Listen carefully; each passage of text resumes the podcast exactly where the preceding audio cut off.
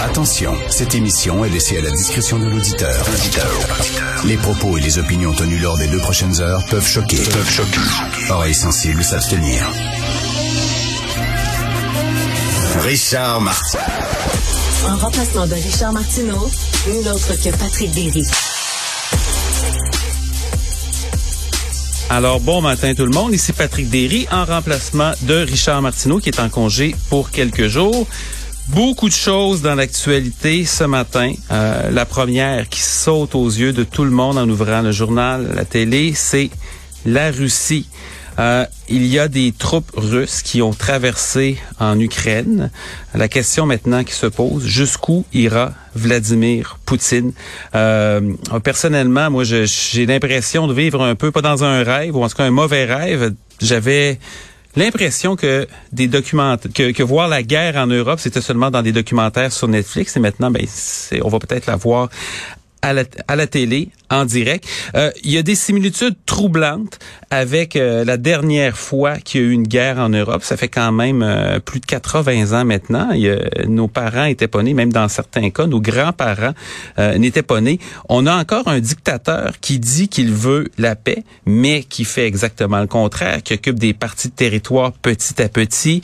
ça a commencé par la Crimée, ensuite des zones dans l'Est, et maintenant on va peut-être aller chercher l'Ukraine au complet devant des démocraties qui semblent impuissantes à l'arrêter. Euh, donc, jusqu'où ça va aller? Une différence, cependant, aujourd'hui, euh, les économies sont interreliées. Euh, il y a des sanctions euh, économiques très dures qui peuvent faire mal à la Russie. En fait, donc, c'est la, décision que M. Poutine va avoir à prendre, c'est jusqu'à quel point il est prêt à se nuire à lui-même. Peut-être, ceci dit, que dans sa tête, ça n'a aucune importance non plus. M. Poutine a déjà dit que la disparition de l'URSS était la plus grande catastrophe géopolitique euh, du 20e siècle. Euh, moi, je suis sûr aux gens à qui je parle présentement, il doit pas avoir grand monde qui s'ennuie de l'URSS, mais M. Poutine, c'est un nostalgique de cette ère-là. Donc, c'est ce qui va dominer l'actualité.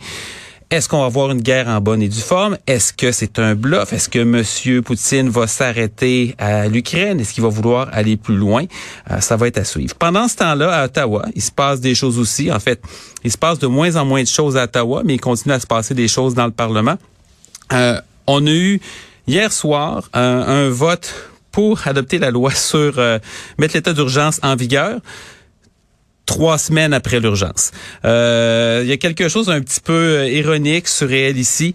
Euh, la loi qui avait été adoptée il y a 34 ans n'avait pas été utilisée pendant la crise d'Oka.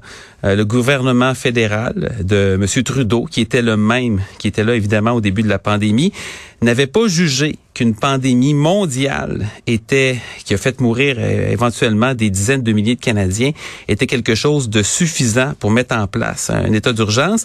Et là, euh, une fois que le centre-ville d'Ottawa est vidé, une fois que les camions sont partis, une fois que les citoyens ont commencé à revivre euh, un peu normalement, on déclenche l'état d'urgence. Et aussi, euh, fait assez signifiant, M. Trudeau a décidé de politiser cette décision. Évidemment, euh, les conservateurs et le Bloc québécois ont voté contre l'état d'urgence. M. Trudeau a réussi à, avoir l'appui du NPD cependant, et il a dit que l'appui aux mesures d'urgence était une confiance dans la responsabilité, la confiance et la compétence du gouvernement. Donc, il y a la confiance de la confiance. C'est le, le, vocabulaire habituel de M. Trudeau qui s'enfarge un petit peu assez souvent.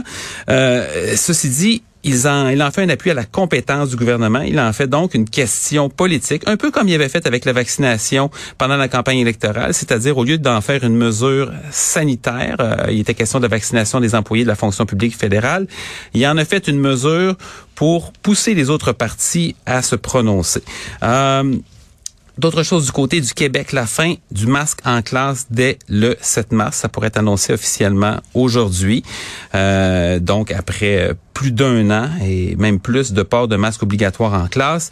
Euh, est-ce qu'il y aura des élections au printemps? Euh, Antoine Robitaille en parle en chronique ce matin.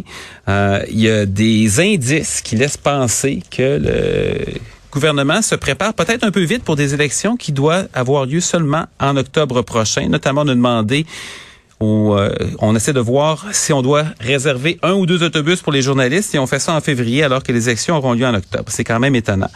Euh, donc, on a aussi, euh, on revient du côté d'Ottawa, on a M. Charret, l'ancien premier ministre du Québec, l'ancien chef du Parti conservateur, qui se fait courtiser de façon soutenue pour entrer dans la course à la direction du Parti conservateur, euh, notamment contre Pierre Poilièvre, qui est présentement le candidat euh, qui est favori dans cette course, qui est encore très jeune. Évidemment, M. Poilièvre représente l'aile dure du Parti conservateur, tandis que M. Charret a déjà été ministre quand le parti avait le mot progressiste dans son nom.